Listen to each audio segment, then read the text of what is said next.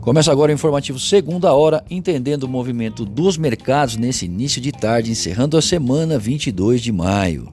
Dow Jones em baixa de 0,45%, Europa Frankfurt encerrando em leve alta de 0,05% e o Ibovespa operando em baixa de 1%. O dólar em alta externa de 0,44% e aqui de 0,35%, já foi maior. Bom, depois de acentuar a alta na maior parte da manhã, os mercados deram uma corrigida após declarações do diretor de política econômica do Banco Central reforçarem a intenção da autarquia em intervir no câmbio, em swaps, reservas e linhas. Esse fato ajudou aí no desmonte de posições especulativas.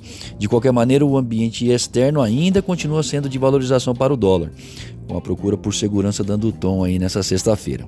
O BCE informou em sua ata estar totalmente preparado para oferecer mais estímulos a partir de junho para apoiar a economia do bloco, que não deve se recuperar de forma rápida tende mesmo é encolher com força, sobretudo no primeiro semestre.